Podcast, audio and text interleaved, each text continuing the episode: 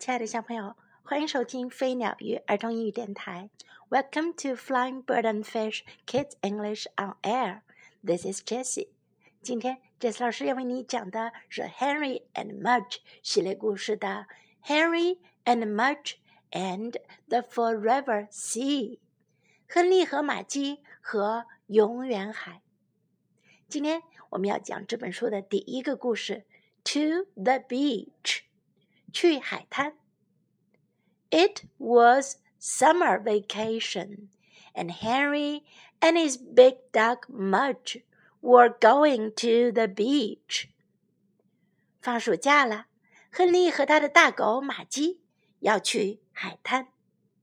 Mudge had never been to the beach. 玛姬还从来没去过海滩呢。Henry promised he would like it.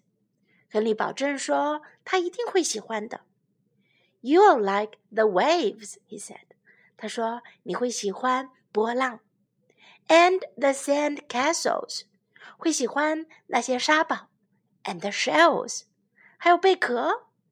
But don't drink the water，可是别喝水。” He warned，他警告道：“Too salty，太咸了。” They went in the car with Henry's father.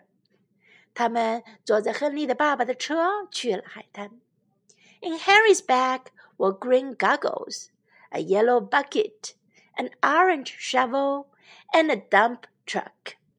亨利的包里有绿色的护目镜，一个黄色的水桶，一把橙色的铲子，还有一个翻斗车。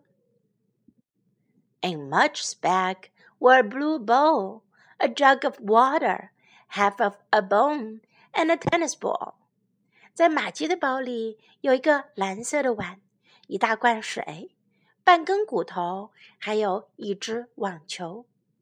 In Henry's father's bag were a book about shells, six towels and a red rubber lobster he liked to bring along. along。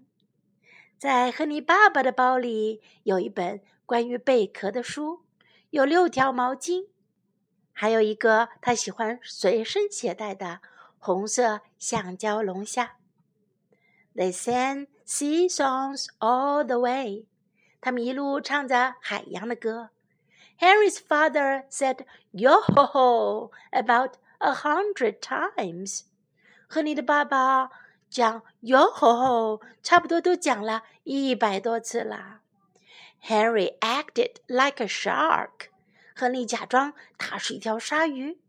Mudge just wagged. wagged。马驹只是摇摇尾巴。They couldn't wait to get there. 他们都等不及去海边啦。Time to learn English. Go to the beach，去海滩。Go to the beach. Go to the beach. You'll like the waves. 你会喜欢波浪的。You'll like the waves. You'll like the waves. Sand castles. 沙堡。Sand castles. Sand castles. 沙堡。Shell. 贝壳。 Shell. Shell. Don't drink the water. 别喝那水。Don't drink the water. Don't drink the water. Too salty. 太咸啦。Too salty. Too salty. A jug of water. 一罐水。A jug of water. A jug of water. A tennis ball. 一只网球。a tennis ball, a tennis ball. Now let's listen to the story once again. It was summer vacation, and Henry and his big dog Mudge were going to the beach. Mudge had never been to the beach. Henry promised he would like it. You'll like the waves, he said, and the sand castles, and the shells. But don't drink the water, he warned. Too salty. They went in the car with Henry's father. In Henry's bag were green goggles, a yellow bucket, an orange shovel, and a dump truck.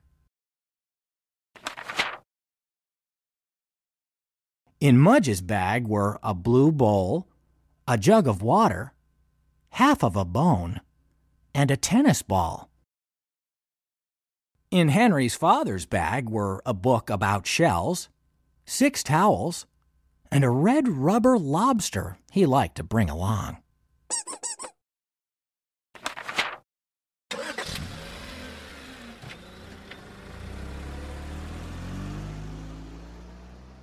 They sang sea songs all the way. Henry's father said, Yo ho ho, about a hundred times. Henry acted like a shark. Mudge just wagged. They couldn't wait to get there. 亨利和玛姬到了沙滩了，接下来会发生什么有趣的故事呢？记得明天接着收听哟。 This is Jessie saying goodbye.